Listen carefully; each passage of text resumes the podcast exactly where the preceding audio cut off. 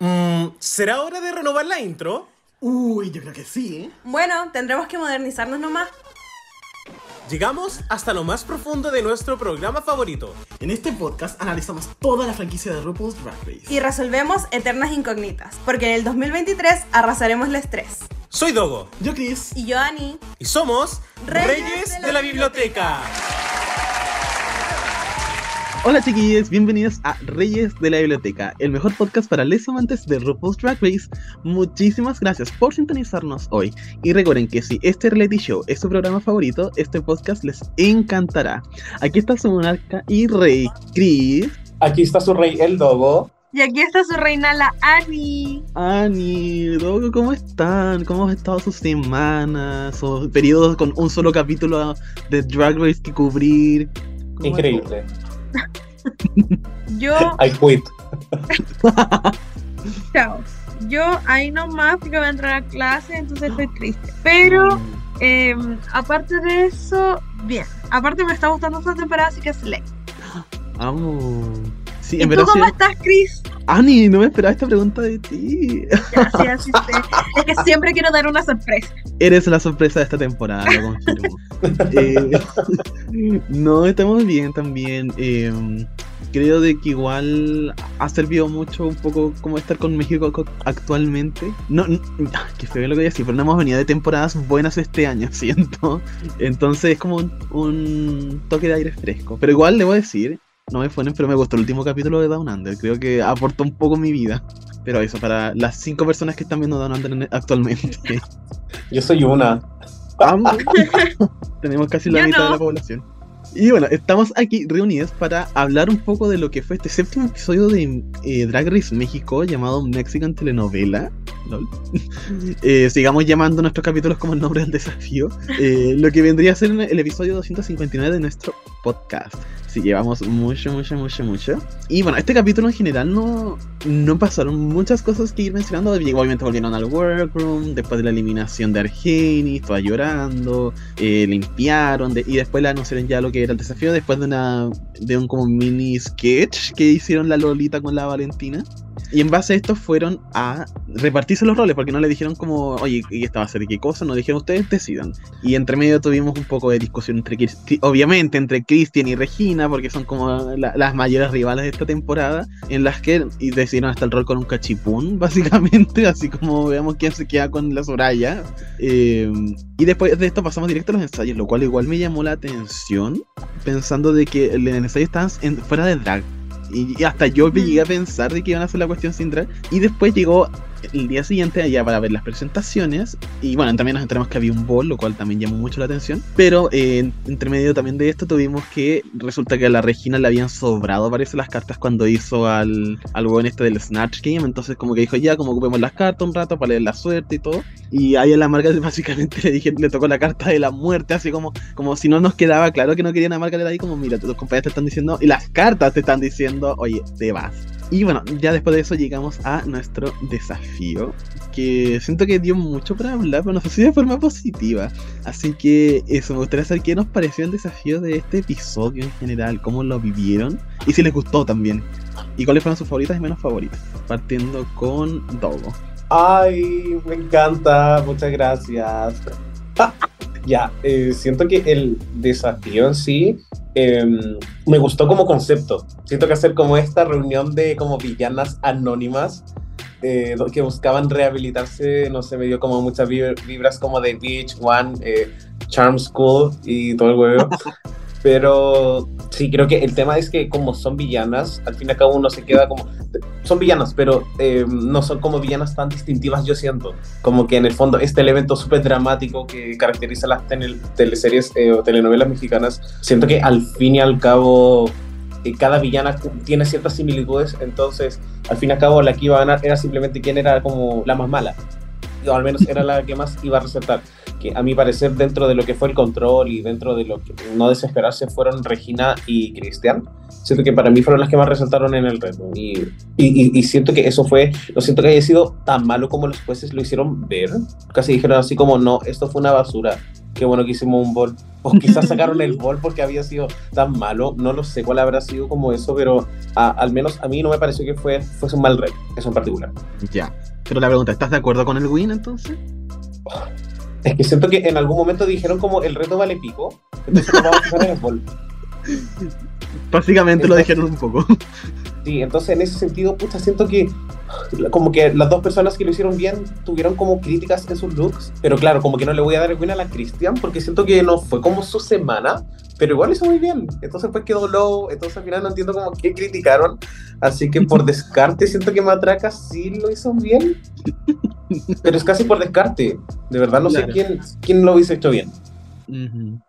Sí, y creo que igual es como de las eh, los dilemas que surgen un poco con esto cuando pones un como runway, un básicamente casi un desafío extra.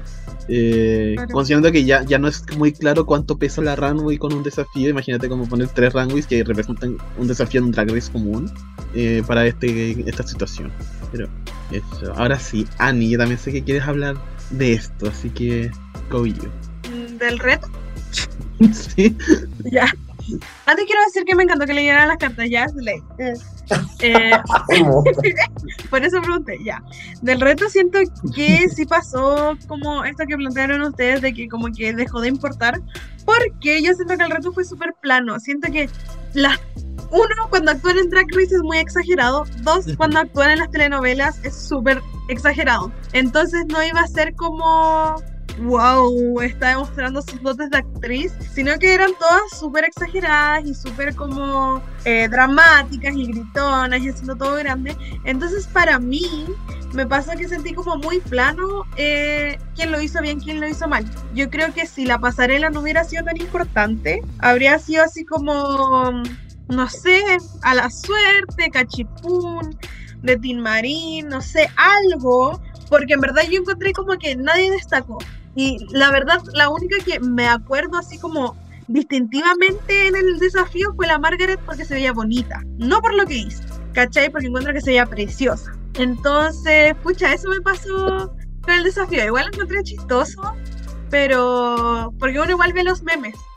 Y también pasó esto que le pasó a ella, si vamos a hablar después de spoiler, que uno no tiene esas referencias, ¿cachai? Entonces, para mí fue como un desafío de quien gritaba más. Entonces, al final estoy de acuerdo como con quien ganó porque me gustó su voz. Soporten. Y no es porque sea Team Matraca tampoco, omitamos esa parte completamente. Sí, es curioso porque al menos a mí también me... Yo, yo sí tenía quizá más expectativas de este desafío pensando de que... Eh, habíamos tenido ya una, un concepto de telenovela para la temporada 5 cuando hicieron esto de... No me acuerdo cuál era la temática, pero me acuerdo que estaba la, Coco gritando nombres de comidas en español. Ese episodio, y claro, también fue muy gritón y todo, pero siento de que por lo menos era, se notaba que estaba hecho para ser super camp. Y tomaban como los tropos clásicos de, de lo que es una telenovela para armar una historia. En cambio, claro, como dice Dogo, igual esto se concentra solo en las villanas, que después son como las más gritonas de, de un desafío que es como. O sea, que llega de una telenovela así. Entonces, aparte que podía sentirse como medio one note, a ratos igual se sentía más que era como una. O al menos a mí me pasó un poco que era como una recopilación de gritar referencias. Y claramente, si vemos que las queens algunas no manejan esa referencia, tampoco va a quedar muy claro. Por ejemplo, a mí me gustó más la Regina, pero porque yo, ay, qué vergüenza, pero yo a veces veo recopilados de Soraya Montenegro porque me da mucha risa todo lo que hace. Entonces, como que frases que decía yo las tenía como ahí también. Y decía como, ah, sí, sí, es como medio como lo hacía la actriz en su momento.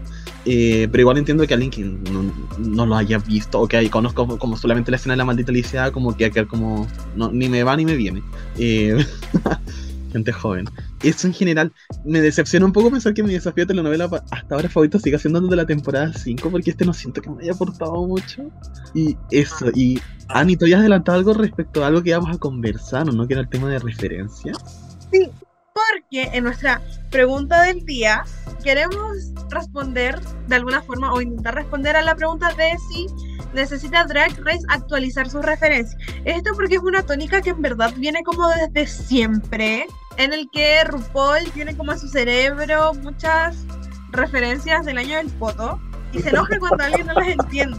Y pucha, sigue teniendo las mismas referencias y los mismos chistes como de la que tenía en la temporada 4, ¿cachai? 10 años después. Entonces eh, pasa esto y también viene con una crítica de que RuPaul tampoco se esfuerza como en conocer quizás referencias más actuales, como lo es, no sé. Eh, es un ejemplo malo porque el resultado es malo, pero cuando Crystal Method hace a Poppy en el Snatch Game, eh, RuPaul como ni ahí nunca le importó. Y eso, como que eso pasa mucho y tenemos un ejemplo que yo encuentro que es como icónico en este como drama de Drag Race, que es en el, eh, All Stars 3, en el Andy Warhol Ball, que hayan nombra mal a una persona, como pone el acento donde no era, y RuPaul así como no, ella, ella no sabe nada. Y se va, ese mismo capítulo, con el mejor look del capítulo. Em, también pasó con Denali en la temporada 13, en el Challenge del capítulo 4, como su primer voto en el capítulo de 100% Pure Love. Le he puesto que no se acuerdan de ese desafío porque a nadie le importa, lo importante es el lip sync. Pero es este que em, eran como de las celebraciones, que eran tres grupos. Ani- Y alguien, ganó, tampoco- alguien ganó una temporada por ese desafío, no olvidemos. Factory, ya, ese desafío. Em, entonces, bueno, pasa esto, no entiende una referencia, entonces no sabe como la entonación em, que tiene y por eso se como que flopea. Yo creo que no es el único motivo por el que le fue mal, pero es un motivo de que haya quedado en el voto. Y un caso contrario sería Laxnar London, ahora en la temporada 15, en, el- en que quien tenía muchas referencias en sus looks y que era celebrada por estas referencias, sobre todo las antiguas y sobre todo las sobre RuPaul. Entonces, como que esto nos deja ver que sigue siendo más valorado como tener estas referencias por antiguas que sean a no tenerlas o tener referencias nuevas. Y además de lo obviamente que pasó en este episodio, eh, en el que a Margaret la retaron, a Matraca la retaron y a A una Lady más. Quiero. A Lady Quiero las retaron por no haber visto como telenovelas que pasaron hace quién sabe cuánto tiempo y no entender como mm, las referencias de los personajes que tenían. Porque cada uno de los personajes referenciaban a una villana distinta. No eran solo como arquetipos, sino que eran villanas sacadas como literal de una referencia em, antigua. Así que eso, con esto quiero como que ustedes me respondan y que me argumenten, porque siento que la respuesta es bastante obvia. Eh, así que quiero escucharlos. Primero a Chris, cuéntame tú qué opinas. Uy, me encantó. Sí creo de que, bueno, obviamente sí deberían actualizarse. No creo que todo lo que se haga debería ser moderno. Me parece súper bien que haya variedad. Creo de que a- a- en, en eso está lo, especial, porque también obviamente después se volvería injusto para la- las queens como mayores o de mayor longevidad, digamos, que, que no entienden tampoco referencias muy modernas. Y a todo esto quiero solamente comentar, eh, muy entre paréntesis, que me, me sorprendió porque como que estaban diciendo que la Lady Quiero por ser joven como que no entendía nada. Y yo me fui a buscar porque me dije como tan joven es la Lady Quiero y bueno qué patúa porque la Galavara es la que está reclamando y la buena es como un año mayor que la Lady Quiero y la estaba como no esta cabra chica que no sabe ubicarse en el contexto actual y eso es importante también creo que cachar como aunque seas como una persona mayor mayor 34 años no es tanto pero tienes 34 años y igual, no conoce la referencia entonces creo de que igual eh, no puedes tratar de como decir como que todo el mundo tiene que saber algo nomás porque a tu parecer es algo icónico. Dicho eso, sí creo de que es como bastante obvio de que todo seguía por, al menos en la franquicia ya, ya lo que hablemos con RuPaul, seguía por lo que a RuPaul conozca y le dé risa. O sea, eh, dentro de los casos que mencionaste yo también me acordé cuando fue el caso de Lexa, cuando le estaban retando y de alguna forma también la, la Scarlett como que cuando la están ya en críticas como que se justifica un poco diciendo como no, yo quería hacer una referencia a esto que ya sé que RuPaul le da mucha risa. Y de hecho hace la referencia y RuPaul está muerta la risa. Y obviamente también una referencia a algo mucho más antiguo. Y creo que igual eso es obviamente una desventaja porque igual pienso como saca un poco de la zona de confort a muchas queens también y les añade una capa extra como de dificultad al momento de ir compitiendo.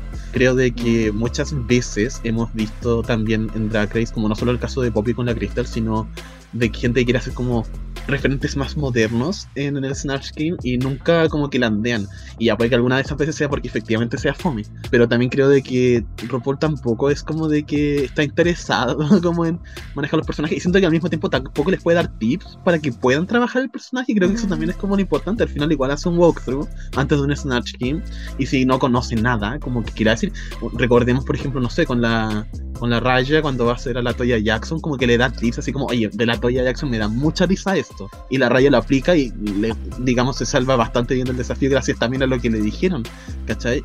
Y ya hay gente que lo va a decir que es injusto y todo, pero obviamente RuPaul está ahí para ir con lo que le hace reír. Y si estás haciendo un personaje que no conoce, no le interesa, y no le interesa que le interese tampoco, ¿a dónde las va a llevar eso? Como que básicamente el walkthrough va a ser tú convenciendo a RuPaul de que tu personaje es chistoso. Y creo que. ¿Para qué? Pero sí, bueno, también obviamente hay que pensar un poco en el hecho de que Drag Race sí o sí está apuntando como a una audiencia más joven para el momento de transmitir el programa.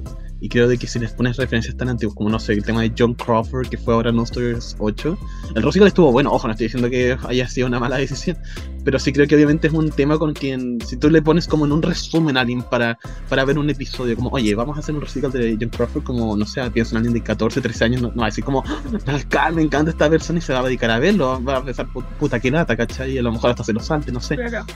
Eh, pero creo que sí, es, sí o sí es importante ir actualizando un poco las referencias. Muchas gracias, estoy muy de acuerdo. Siento que sí, es como importante tenerlas, pero también el cómo las tenemos. Así que es. Eh, muchas gracias. Ahora quiero escuchar a Dogo. ¿Qué opinas tú?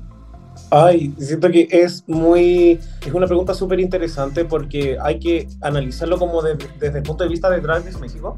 Que para mí el tema de que retaran a, a las concursantes por no conocer telenovelas, siento que es algo como icónico del país. Igual me llama un poco la atención porque en el fondo, no sé, yo recuerdo también este capítulo de las telenovelas de la temporada 5 donde siento que las Queens lo hicieron súper bien. Y quizás es porque como el referente es tan lejano que es casi como ridículo y se ve muy exagerado. Y quizás para la- las queens que viven como en México, quizás, no sé, no... A lo mejor es algo como un poco más común ver este tipo de novelas tan dramáticas y quizás por eso les cuesta acercarse como a lo que les pedían, que a mi parecer no fue malo, reitero, siento que no fue un desafío como horrible, así como lo hicieron ver. Eh, pero sí siento que en este caso, en una temporada 1 de México, sí era importante que este reto lo hicieran bien, porque a los ojos del mundo, en el fondo, puta, si tú no lo podías hacer bien, ¿quién? Entonces ahora ahí quedó como ese espacio raro donde, oye, las gringas lo hicieron mejor que ustedes, como. Claro. Es, es un poco extraño. Lo mismo, no sé si hicieran como Drag Race Chile, eh, como, no sé, todos los estereotipos que podemos ver acá. eh, no sé, ¿qué más podría hacer en el mundo? Nadie, porque nadie quiere ser chileno. Lol. La llaga, quizá. Y bueno, ya como lle- llevándolo al, al- al aspecto RuPaul, a mi parecer, bueno, lamentablemente el programa es como RuPaul's Drag Race y no Drag Race Estados Unidos, donde siento que las referencias podrían ser un poco más transversales. Y acá, puta, todo es como darle el gusto a la vieja y siento que está bien. Y Chris mencionaba el ejemplo de Raya cuando le dijo lo de la Toya Jackson. Y literal, si yo fuera Raya, también lo tomo, porque en el fondo necesito hacer que le guste a una persona, que es RuPaul, ni siquiera a Michelle. Si a RuPaul le gusta, como que yo puedo ganar la competencia incluso. Em, sí me causa como ruido a veces cuando RuPaul no conoce las referencias como tan nuevas, pero dicho eso tampoco lo puedo culpar por no conocer a Poppy. como, Yo todavía no sé Como- quién es. claro, como Let's Be Honest, em, siento, siento que su- sucede para mí quizás con los artistas como de la generación 2010 en adelante que son icónicos como por muchas razones, pero esas razones no son necesariamente como personalidad y cosas que tienen que tanto con lenguaje corporal y cosas por el estilo versus cosas antiguas que marcaron como ciertas épocas. Y siento por ahí quizás está como el juego entre ya qué es nuevo pero también qué es memorable como para una audiencia transversal. Y estoy de acuerdo Drag Race hoy día apunta para una audiencia más joven pero no en todos los aspectos. Siento que para mí es como temas más de moda pero siento que los referentes antiguos van a seguir dándole el clavo en, en Drag Race porque en el fondo si lo que hace eh, Drag Race es referenciar a la cultura pop la cultura pop sigue siendo como los años en donde RuPaul es feliz en su mente y claramente esos referentes no son como hace, hace los últimos cinco años, no sé, como, como, imagino así como cosas icónicas que hayan pasado. Obvio hay muchas, pero como que surja una transformación y eso lo pueda ver en Race lo veo difícil. Nunca vamos a ver como el charchetazo de Will Smith a Chris Rock, porque no tiene como nada como de queer y en el fondo no sé, siento que hay como otras cosas que son como más vintage que quizás pegan en Drag Race, pero no me, no imagino qué podría ser. Espero haber respondido a la pregunta. Siento que divagué mucho. Está bien, muchas gracias. Ani, Eh, para que después no andes pelando, ¿qué pensáis tú? gracias por la preocupación. Ya, yo creo que, obvio que es importante tener referencias como de, de alguna parte venimos como gente, grupo humano. Y es importante tenerlas, es importante recordar ciertas cosas, ciertos momentos icónicos, pero encuentro que es importante también entender que nadie nace sabiendo, sobre todo ahora que los elencos, sobre todo el Drag Race gringo, por ejemplo, cada vez son más jóvenes, cada vez la mayoría son jóvenes. Antes había una con 21 por temporada, ahora pueden haber dos, tres, como que va pasando y de hecho la LAX contaba que ya no es requisito eh, ser mayor de 21 como era antes, porque antes era como tenían a Absolute de mm, sponsor, como que era más importante que tomaran. Y ahora como las cuidan más y tienen como mocktails y cosas sin alcohol, podéis postular desde los 18. Entonces como que estamos invitando como a gente más joven también. Eh, siento que también es importante enseñar. Siento que claramente no es responsabilidad de uno, como que a uno igual le cansa quizás como enseñar todo el rato, pero pucha, si yo estoy dirigiendo, em, puedo pegarme un Michelle Visage con la Kylie y pararme y decir como, oye, esta escena se dice así porque está inspirado en un personaje que era así, o inspirado en una escena o en una película, un cantante que era así. Y contarlo, enseñarlo, no así como, como tú no te lo sabes, filo, sorry. ¿Cachai? Siento que eso igual es importante porque igual va a generar como, no sé, pues, que quieran aprender más o que la gente pueda comparar, pueda, no sé. Em, y por otro lado también encuentro que es importante como ir adquiriendo como estas cosas nuevas, eh, porque también hay personas que se están esforzando hoy día por tener un espacio como por ejemplo dentro de la comunidad, o mujeres, o lo que sea, ¿cachai? Que también necesitan, no necesitan, pero también es como bueno darles un apoyo, una referencia, un algo, ¿cachai? Un guiño. Entonces creo que no es necesario como borrar todo lo que está y hacer puras cosas del 2010 en adelante, pero creo que sí estaría como bacán mezclarlo y eh, que las referencias antiguas se hagan como compartidas, no como pienso, no sé, pues cuando ca- casi que se burlan porque de la Haya se burlaron por no saber pronunciar un nombre.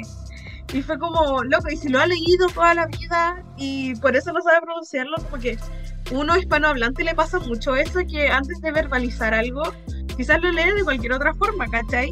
Entonces, eso, pues eso siento que igual se tiene que cambiar como más el espíritu de las referencias, más que las referencias en sí. Eso opino, porque igual son importantes. Estoy de Sí, acuerdo. me, con eso. me gustó lo del espíritu. Gracias. Suena muy conciliador. Ah. Ando inspirada. Y bueno, ya hemos hablado de lo que fue este controversial reto, ya respondimos un poco a lo que fue nuestra pregunta del día, pero nos queda el runway que, sorpresa, fue un bol. Ya, primero que todo, como qué raro. Esto ya había pasado una vez en el capítulo 5 o 4 de Drag Race España 1, donde el reto era el Snatch Game y después fue como un bol, just for fun. Y quiero un poco que también ha- hablemos un poquito de nuestros looks favoritos, como bien en general, porque tuvimos tres categorías. Tuvimos la categoría de chica joven, siento inspirada como en este típico personaje como inocente, como naive de, de telenovela. También tenemos la señora de la casa y finalmente la categoría de maldita villana. Y quiero que en general hablemos un poco sobre como cuál fue, cuáles fueron nuestros looks favoritos, sin necesariamente quizás clasificarlos en una categoría. Y me gustaría escuchar primero a nuestro monarca Chris. ¿Cuáles fueron tus looks favoritos? O a lo mejor, después de ver estos 18 looks, ¿cuáles fueron los que quedaron en tu mente? Ya. Eh, obviamente Matraca como que lo hizo súper bien, no, no, voy, no va a pelear acá, decir como no, debería de ganar. No, de verdad estaba súper bacán lo que hizo. Y me gusta también cómo fue adaptando su maquillaje también. Creo que, al menos yo en la persona siempre tengo muy presente que el maquillaje Matraca tiene como gente estos puntitos y así. Y es como lo que más distingo de ella. Y verla, por ejemplo, ya cuando estaba de vieja fue como wow, como realmente es una matraca vieja y la matraca es como para mí la representación de la juventud, básicamente. Entonces, igual me, me gustó eso. Y también, bueno, dijiste cosas que se me quedaron en la mente. Creo que es algo que no se me va a borrar nunca. Es a la Kristen haciendo como de la chilindrina. Como que eso fue un reseteo para mí completamente. Eh, pero fuera de toda esa broma, igual debo destacar como realmente como la Cristian, porque después usó como esta prótesis para la boca. Creo de que, a ver, hay un, se ha hecho mucha crítica con el tema. Bueno, se ha hecho mucha crítica. El jurado ha criticado mucho a Margaret con el tema del maquillaje. Y cuando siento que genu- genuinamente quizás la que más ha ido variando el maquillaje ha sido la Cristian en sí. No, no digo que siempre haya sido como súper efectivamente, creo que hay- veces que ocupa las prótesis que igual no queda tan, tan, tan bien. Pero es lo único que veo como que capítulo a capítulo trata como hacer algo diferente.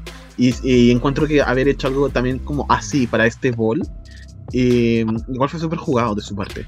Y, y eso creo que para mí esas fueron también como las que más destacaron. Como que ah, ah, las otras para mí ah, también había como gente como un look que como que no me calzaba todavía bien, algunas más que otras.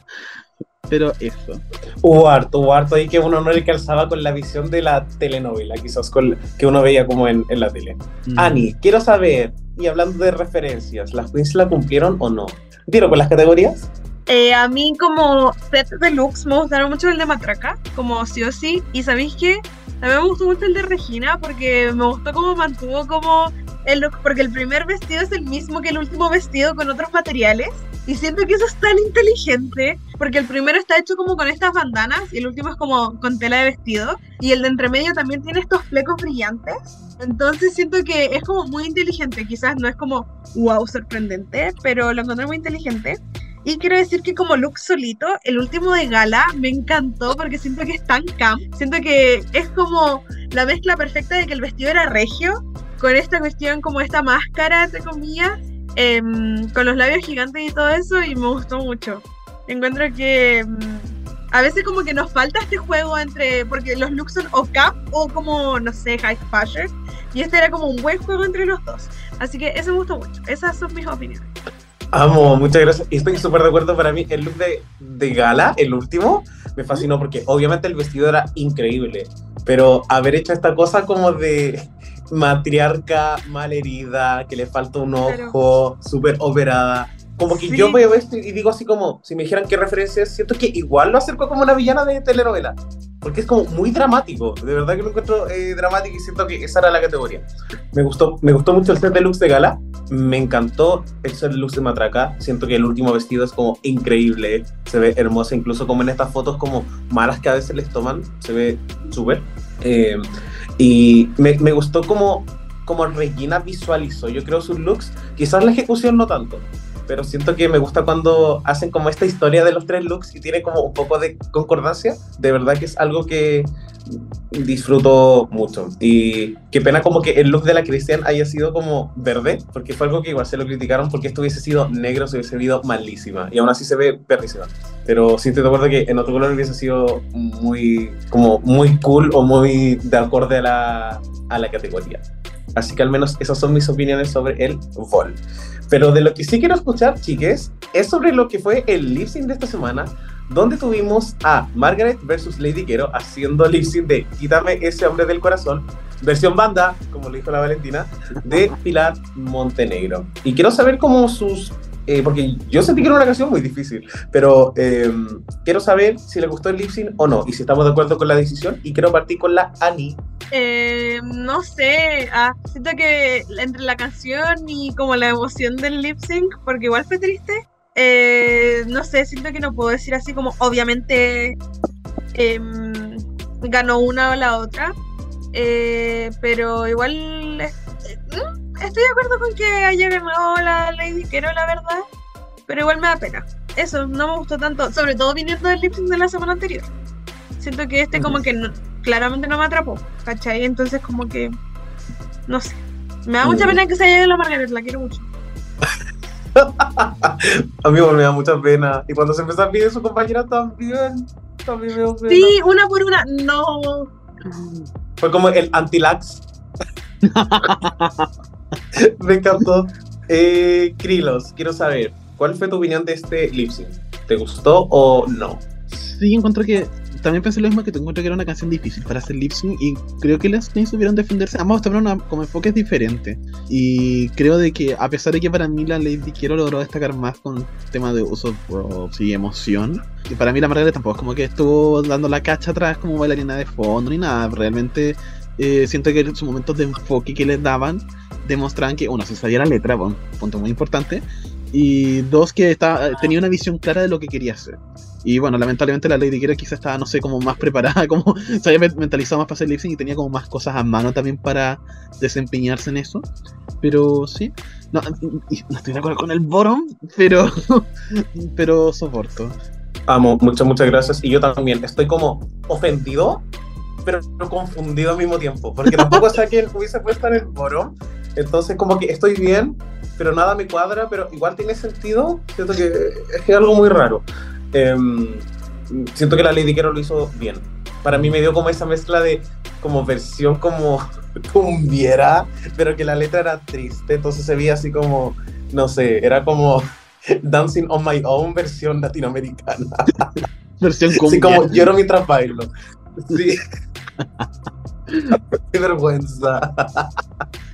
Así que eso, creo que eso, estoy de acuerdo, me da mucha pena que se ayude a Margaret, pero em, la tendremos siempre en nuestros corazones y seguirá siendo favorita y quizás sea Miss Congeniality, él lo sabe. Porque siento que ha sido muy amorosa durante la temporada y llegó como una instancia donde se entiende que podría haber conectado mucho con sus compañeras si es que van a otra. Y, chiques, creo que con eso ya terminamos este episodio. La próxima semana se nos viene un Design Challenge, así que va a estar bien entretenido. Y esta temporada ha ido como en ascenso, ha sido muy raro. Los capítulos han estado muy interesantes. Así que, chiques, Ani, Chris, con eso estamos por el día de hoy. ¿Quieren despedirse de la Puebla? Ah, ya. Chao. Ah, nos vemos. Ahora sí nos vemos. Qué emoción. ¿Verdad? Sí, ahora sí nos vemos. Nos vemos muy muy pronto, así que quería Puebla, besitos. Chao.